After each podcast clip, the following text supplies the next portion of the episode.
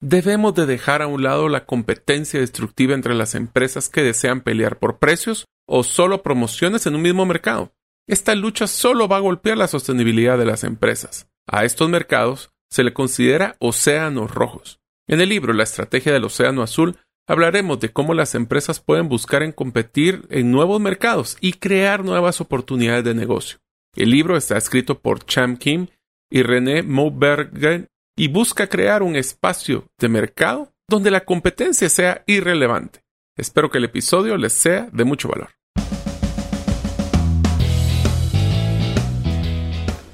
Bienvenidos al podcast Gerente de los Sueños, donde le brindamos las herramientas prácticas, competencias e inspiración para que los líderes de impacto cumplan sus sueños. Soy su anfitrión, Mario López Alguero, y mi deseo es que vivas la vida con pasión, resiliencia y templanza. Bienvenidos.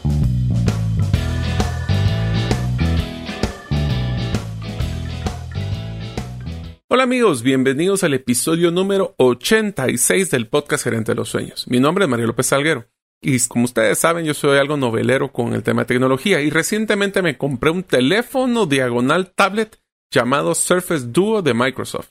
Mi sueño siempre es poseer un dispositivo móvil que pueda utilizar como mi laptop. Con este equipo espero que llene mis expectativas. Les contaré si me funciona. Deseo agradecerte que nos escuches el día de hoy. Si todavía no eres parte de la comunidad de los sueños, Puedes hacerlo suscribiéndote a nuestros correos electrónicos, les prometo solo les mando uno por semana, ingresando a la página gerentedelosueños.com o a través de nuestro listado de difusión de WhatsApp enviando tu nombre al más 502, más 502 para aquellos que nos escuchan en los más de 32 países fuera de las fronteras de Guatemala y el número celular 5017 1018. Repito, 5017 1018. Hola amigos, bienvenidos al nuevo episodio del podcast Gerente de los Sueños, donde vamos a hacer un resumen del libro La Estrategia del Océano Azul, escrito por Chang Kim y René Mauborgne. Espero haber dicho los nombres correctamente.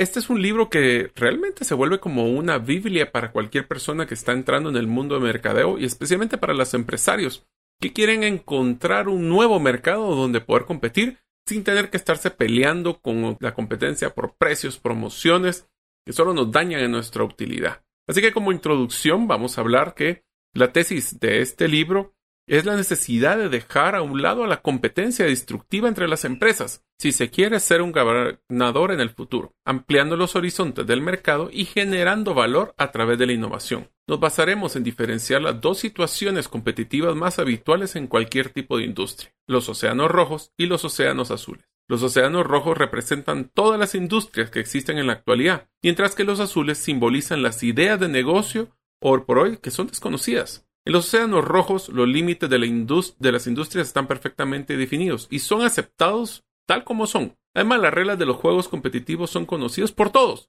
En este mundo, las empresas tratan de superar a los rivales, arañando poco a poco una cuota de mercado. Conforme aparecen más competidores, las posibilidades de beneficios y crecimiento disminuyen, los productos se estandarizan al máximo y la competencia se torna sangrienta. En cambio, los océanos azules por lo contrario, se caracterizan por la creación del mercado en áreas que no están explotadas en la actualidad y que generan oportunidades de crecimiento rentable y sostenido a largo plazo. Hay océanos azules que no tienen nada que ver con las industrias actuales, y aunque la mayoría surge de los océanos rojos al expandirse los límites de los negocios ya existentes.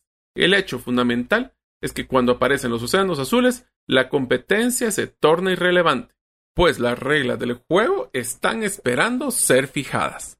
El foco de atención primordial del pensamiento estratégico tradicional se ha dirigido hacia las estrategias en los océanos rojos, en los que impera la competencia. Esto se explica en parte porque la estrategia corporativa de la mayoría de las empresas está enormemente influida en sus raíces de la estrategia militar. Descrita en estos términos, la estrategia tiene que ver más con un enfrentamiento a un adversario y con la lucha por un determinado territorio que es limitado y siempre será el mismo. Centrarse en el Océano Rojo significa negar la fuerza distinta del mundo empresarial, la capacidad de crear nuevos espacios de mercado que están sin explotar. En pocas palabras, si nosotros queremos volver irrelevante nuestra competencia, lo que tenemos que hacer es competir en una forma diferente. Vamos a hablar de los principales principios que se describen en el libro. Estos principios les van a ayudar a ustedes a pensar cómo poder ampliar esos nuevos mercados.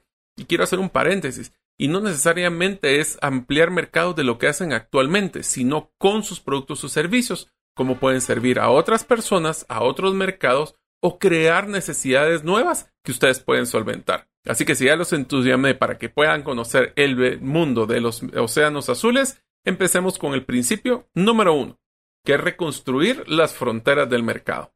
El proceso de descubrir y crear océanos azules no consiste en intentar predecir las tendencias de una industria o sector a través de un ejercicio meramente adivinatorio. El primer principio para la creación de una estrategia de estas características es establecer un proceso estructurado que logre ampliar los límites del mercado, tal y como se concibe hoy en día. Para conseguirlo van a haber cinco vías. La primera vía, explorar sectores alternativos. En un sentido amplio, una empresa lucha no solo con los competidores de su propia industria, sino con empresas de otros sectores que comercializan productos o servicios alternativos, no similares.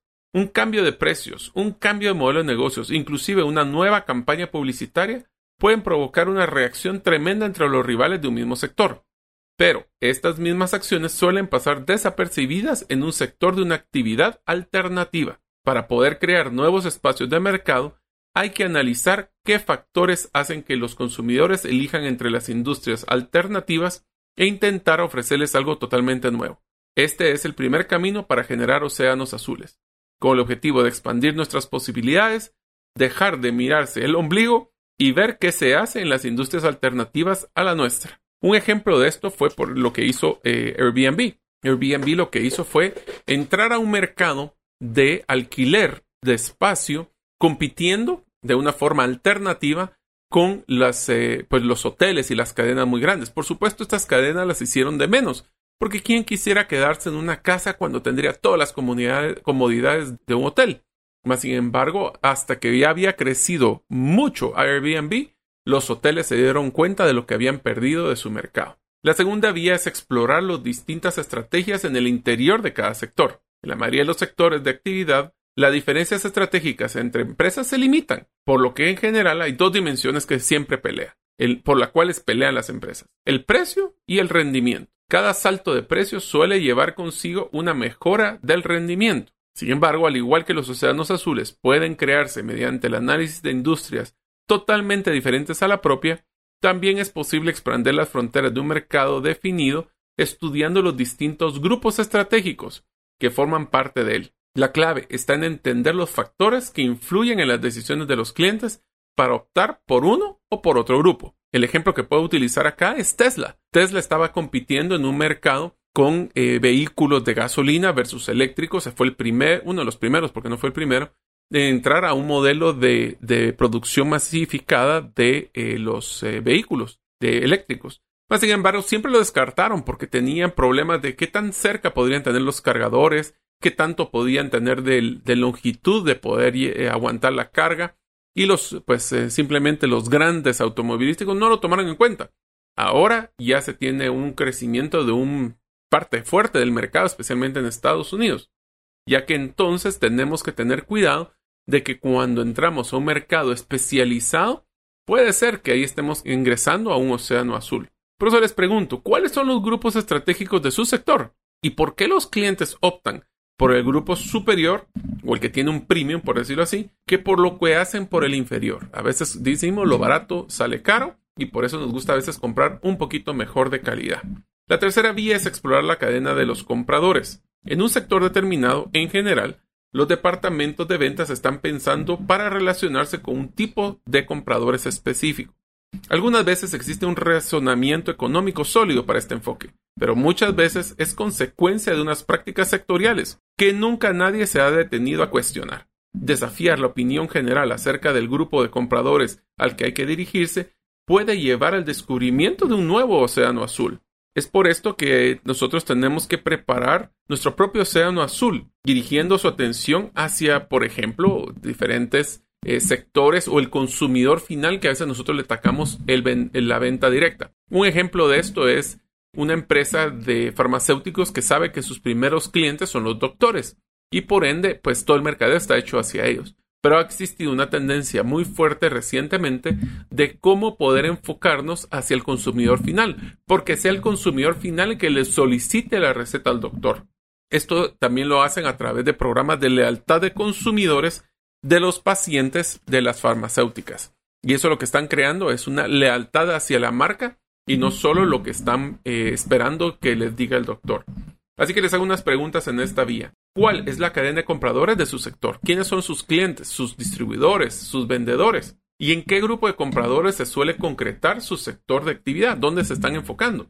Si usted pudiera cambiar este grupo de compradores objetivo, ¿podría generar más o crear mejor valor? Esa es parte de lo que tenemos que evaluar. La cuarta vía es explorar productos y servicios complementarios. Son muy escasos los productos o servicios que se utilizan con una total independencia unos de otros y son muy pocas empresas las que reparan en qué es lo que ocurre antes, durante y después de utilizar un producto o servicio, lo que llamamos la cadena completa de valor de un producto. Pero se trata precisamente de otra de las posibilidades para poder crear una estrategia eh, del océano azul. Esto en pocas palabras es cómo puedo yo ir en la cadena antes o después. En el caso de muchas cadenas de comida rápida, por ejemplo de pollo, el océano azul puede haber entrado hacia ir atrás, que es el punto de, los productores de la, de, la producción de gallina o de pollos. Y el punto adelante es que antes solo vendían, por ejemplo, producto a supermercados y ahora ya pueden tener tiendas directas de venta o tiendas de restaurantes. Esto es crecer en la cadena de valor. Les hacemos preguntas como las cuales. ¿Cuál es el contexto que se utiliza eh, su producto o servicio actualmente? ¿Qué sucede antes, durante y después de su utilización? ¿Puede identificar los puntos débiles o molestos de los clientes en esa cadena? ¿Y cómo podemos eliminar por medio de un producto o servicio complementario dichas molestias? Entonces, entramos ahora a la quinta vía, que es explorar el atractivo funcional o emocional para los compradores.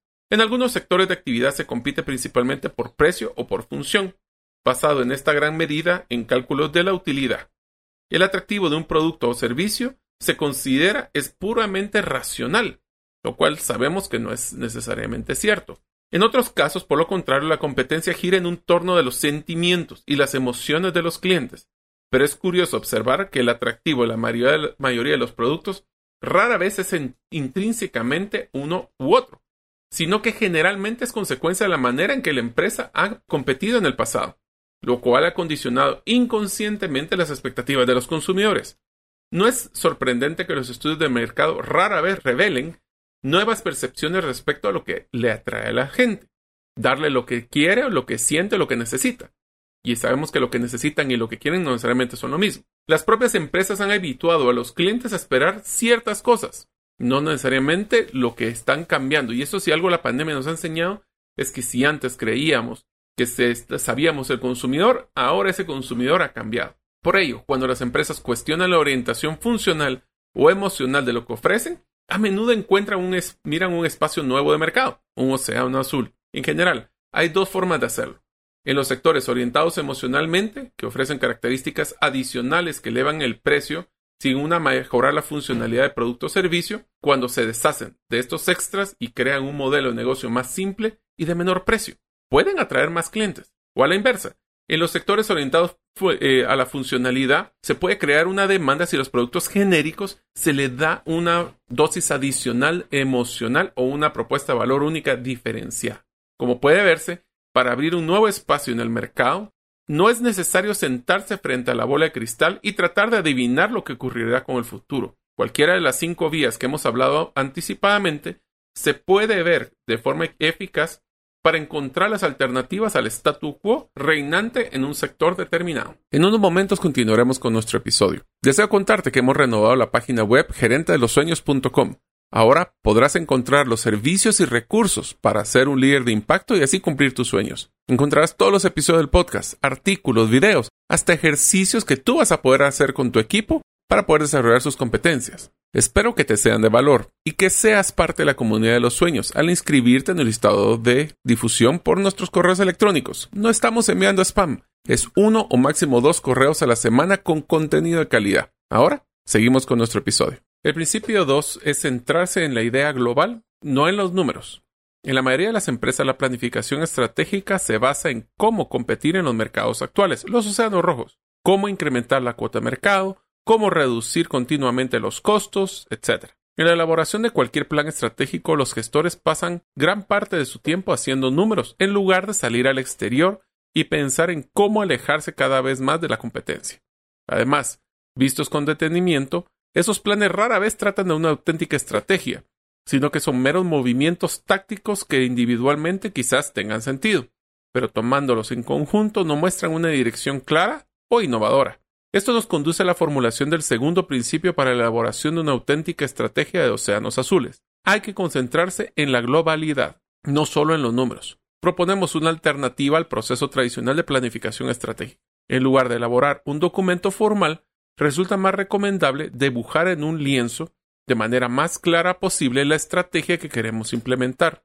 Realizar este, en apariencia parece sencillo, el ejercicio, pero no significa que no haya hacer números y compactar las ideas en un documento final, pero eso será más adelante. Los detalles son los más fáciles de ubicar si primero se tiene una visión nítida de cómo queremos distanciarnos de la competencia. En los que estén involucrados en nuestro listado de distribución, les voy a compartir en la infografía los dibujos que utilizan en el libro como para poder ver eh, esa planificación estratégica. Ellos lo ven utilizando temas como un posicionamiento de la empresa con la competencia directa en temas como precios o las características principales que está evaluando el cliente. Elaborar un cuadro estratégico nunca es fácil, ni siquiera es sencillo identificar a veces las variables de claves de competitividad. Por otra parte, la mayoría de los directivos tienen una idea bastante sólida de cómo se desenvuelve su empresa y los competidores en una o dos dimensiones dentro de su área de responsabilidad o departamento,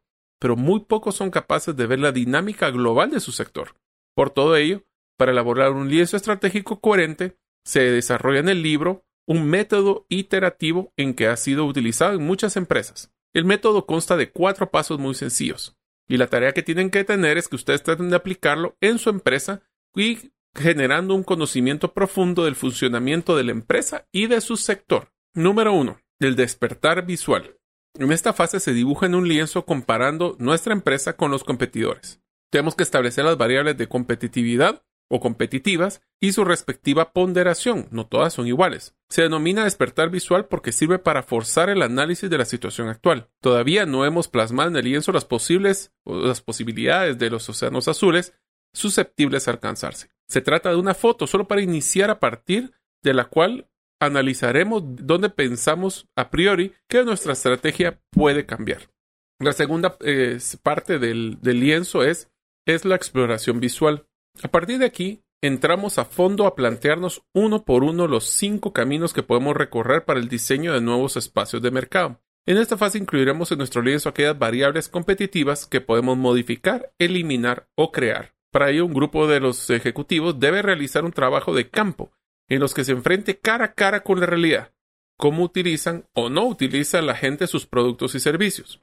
Este paso puede parecer obvio, que en el libro describen que muchos directivos suelen delegar a otras personas o otras empresas de consultoría, eh, algunas que no tienen claro su rol o la posición de la empresa, este trabajo. Una compañía no debería delegar jamás sus ojos.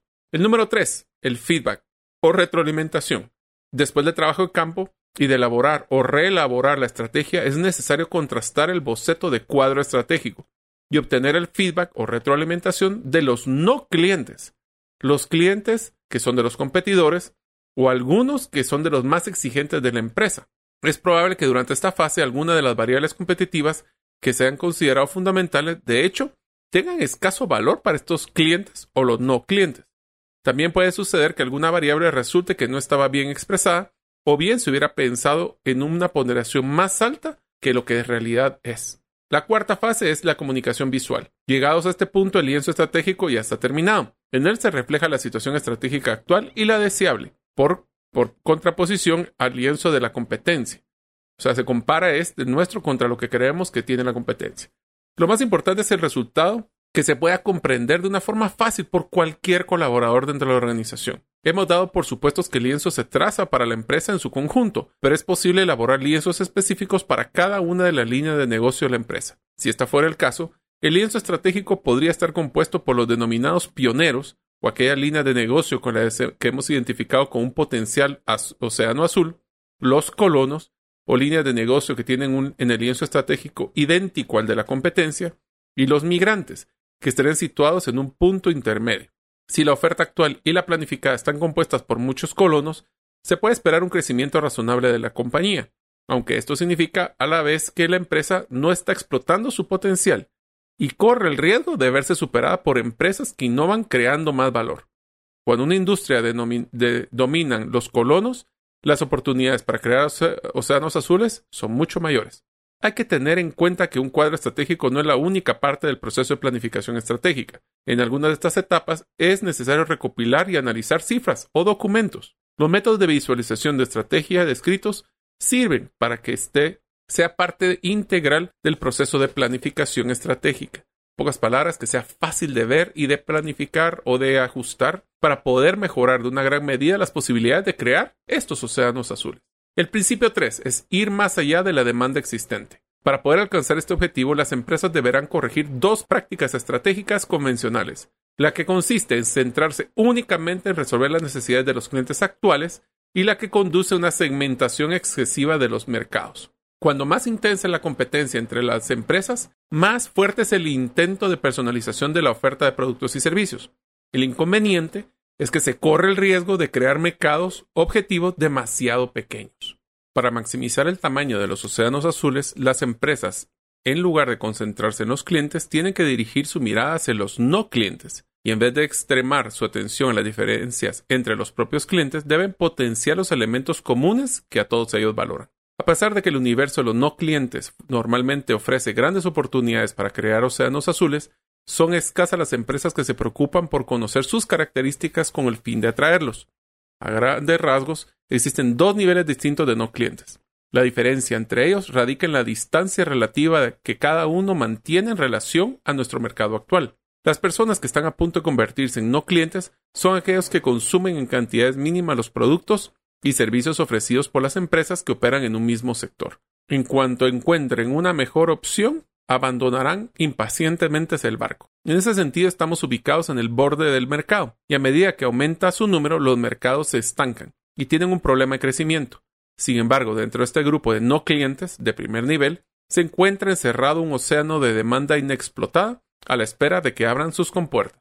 Debemos preguntarnos cuáles son las razones claves por las que los no clientes de primer nivel desean saltar el, del barco y abandonar su sector. Tenemos que analizar los aspectos que tengan en común en sus reacciones, concentrarnos en ellos y no en las diferencias que los separan. De este modo adquiriremos ideas sobre el modo de consolidar a los compradores y entrar en un océano de demanda latente sin explotar. El segundo nivel de no clientes lo forman aquellas personas que consideran la oferta actual de productos o servicios de una industria como inaceptable o como más allá de las posibilidades económicas. Sus necesidades son satisfechas por otros medios o son ignoradas en general. Sin embargo, acercarse a este tipo de no clientes puede resultar muy lucrativo. La orientación estratégica natural de muchas compañías es la retención de los clientes actuales y la búsqueda de oportunidades de segmentación adicional. Esto es especialmente cierto cuando las empresas se enfrentan a las presiones de la competencia. Aunque este podría ser un buen medio para adquirir una ventaja competitiva en un segmento de clientes y de aumentar la participación en el espacio de mercado existente, es poco probable que genere un océano azul. No es que sea un error por eh, focalizarse en los clientes actuales o en su segmentación, sino hay que cuestionar estas orientaciones estratégicas que dan por supuestas.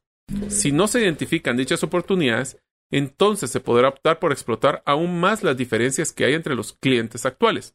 No obstante, si piensa dar un paso estratégico, debería ser consciente de que lo que podría acabar aterrizando es un espacio de mercado más pequeño. También debería tener presente que, que cuando los competidores logren atraer al grueso de los no clientes mediante una innovación en valor, muchos de sus clientes actuales tal vez lo abandonen, porque también podría estar dispuestos a dejar a un lado las diferencias para diferenciarse del salto de valor que les ofrece. En pocas palabras, un competidor podría dar una propuesta de valor de que sea tan interesante de que los vuelva irrelevantes a nosotros. Por eso es que tenemos que estar actualizándonos constantemente. El principio 4 es asegurar la viabilidad comercial del Océano Azul. Acabamos de ver que se puede maximizar el tamaño del Océano Azul que estamos ideando, pero el recorrido no termina ahí. Es el momento del cuarto principio, que supone validar la estrategia para asegurar la viabilidad comercial. El objetivo no es otro que reducir el riesgo que entraña la implantación de una estrategia de este tipo. Para ello, habrá que hallar una respuesta afirmativa de las siguientes preguntas. Número 1. ¿Obtendrán los clientes una utilidad excepcional de la nueva idea de negocio? Número 2. ¿El precio marcado para los productos o servicios está al alcance de la masa de posibles clientes? Número 3. ¿La estructura de costos que tenemos es viable teniendo en cuenta el objetivo de precios que nos hemos marcado? Y número 4. ¿Existen obstáculos para transformar nuestra actual propuesta de valor? La necesidad de ofrecer una utilidad excepcional a los clientes eh, con nuestro nuevo océano azul parece algo evidente. Sin embargo, muchas empresas fallan en este punto al obsesionarse con las tecnologías innovadoras. No solo se trata de mejorar, se trata de mejorar con propósito. El mapa de la utilidad para el comprador ayuda a los directivos a contemplar este asunto de una perspectiva correcta. Les voy a escribir el dibujo que tienen en el libro. Y ahí se representan todas las palancas que las compañías pueden activar a fin de ofrecer una utilidad excepcional a los compradores, así como las diversas experiencias que ellos pueden tener en un producto o servicio. El mapa permite a los directivos identificar toda una gama de espacios de utilidad que un producto o servicio puede llenar. De nuevo, si ustedes quieren recibir este dibujo, se los voy a escribir ahorita. Eh, lo pueden tener en la infografía, suscribiéndose a los correos electrónicos, la página gerente de los sueños.com o a través de un mensaje de WhatsApp con su nombre al más 502 5017 1018. El mapa tiene una matriz donde tiene las seis etapas del ciclo de experiencia del comprador, que la número uno compra, la segunda entrega, tercera es uso, Cuarto, suplementos. La cinco, mantenimiento. Y número seis, la eliminación. Y del otro, esas son las columnas y las filas es las seis eh, palancas de la utilidad. Productividad del cliente, simplicidad, comodidad, riesgo, diversión e imagen y respeto del medio ambiente. Cuando lanzamos una nueva idea de negocio, muchas empresas tantean el terreno entre los consumidores amantes de las novedades, insaciables al precio solo con el paso del tiempo reducen el precio para atraer a la gran masa de compradores. Sin embargo, cada vez es más importante saber desde el principio cuál será el precio que conquiste con rapidez el grueso de los compradores objetivos. Esta forma de proceder es fundamental en dos razones. A medida que los productos contienen un componente cada vez de mayor conocimiento, las empresas soportan una parte mucho mayor de sus costos en la fase de desarrollo del producto y no en el de la producción. Y la segunda razón es que el valor del producto o servicio para un comprador puede estar estrechamente asociado al número total de personas que ya lo utilizan. Es un tema de confianza. Por otra parte, el auge de los productos que incorporan un componente importante de conocimiento implica la posibilidad de que otros aprovechen gratuitamente dicho conocimiento. Por tanto, las compañías deben de empezar con una oferta que los compradores no pueden rechazar y mantenerla así con el fin de desalentar las imitaciones gratuitas. Cuando la utilidad excepcional se combina con la fijación de un precio estratégico, no hay incentivos para la imitación. Para ayudar a los gestores o a los ejecutivos a encontrar el precio oportuno para una oferta irresistible, pueden utilizar una herramienta llamada el túnel del precio.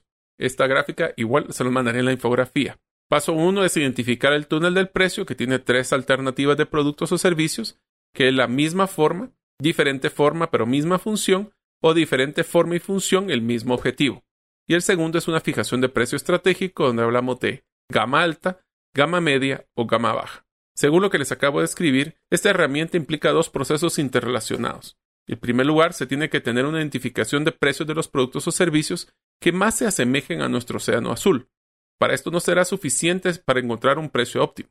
También hay que incluir en nuestro análisis los precios de aquellos productos o servicios que han tenido una forma distinta a los nuestros, pero con una misma función aquellos otros que con distinta forma y función comparten con nosotros el mismo objetivo. Cada círculo que se maneja en la gráfica es proporcional al número de clientes que cada producto o servicio tiene. El espacio que reúne la mayor cantidad de clientes es el que se denomina túnel del precio, y es entre los límites de este túnel donde se debe de fijar el precio para nuestro océano azul.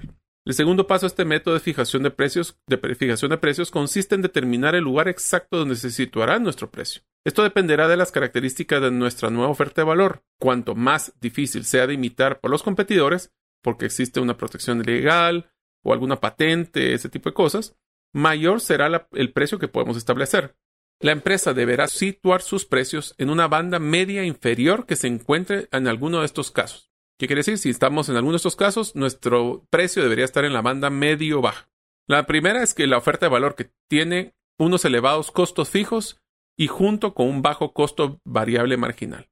La segunda situación es el atractivo de la oferta depende de que muchas personas utilicen el producto o servicio.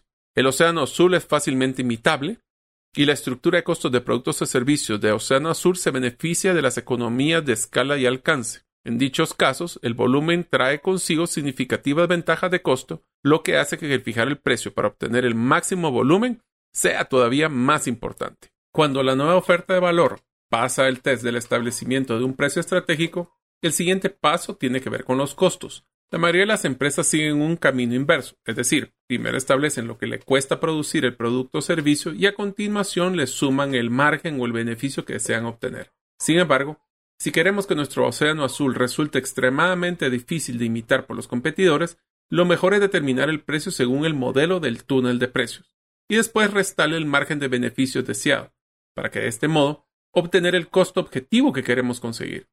Para lograr el costo objetivo, las empresas tienen tres opciones. La primera es introducir innovaciones que racionalicen la cadena de suministros desde la fabricación hasta la distribución. También es posible racionalizar los costos asociándose con otros, eh, otras empresas para poder generar una mejor propuesta de valor. Por lo último, las empresas pueden intentar transformar el modelo de precios establecido por el que está eh, realizado por la industria. Así que en conclusión del libro, podemos hablar que los principios del Océano Azul son cuatro. Número uno, crear un nuevos espacios de consumo. Número dos, centrarse en la idea global y no en los números. Número tres, es más allá de la demanda o ir más allá de la demanda existente. Y cuatro, asegurar la viabilidad comercial del Océano Azul.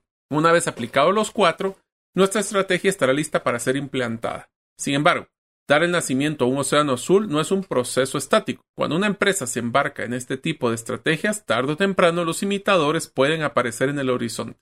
Las empresas, por tanto, han de aprender a no solo pasar felices de los éxitos actuales y conformarse. Para navegar con éxito en un mercado sobresaturado, es importante mantenerse en las alertas permanentes. Espero que este resumen del libro Estrategia del Océano Azul sea o haya sido de, su, de valor para ustedes. Nos vemos en el próximo episodio. Gracias por escuchar el episodio de hoy de Gerente de los Sueños. Recuerda que para lograr cumplir tus sueños solo debes de ponerle fecha y tomar acción. Las notas y material complementario de cada episodio puedes encontrarlo en la página gerentedelosueños.com. La música que han escuchado es Feeling Good de Kevin MacLeod y pueden encontrarla en incompetech.com. Hasta la próxima y que sigamos haciendo nuestros sueños una realidad.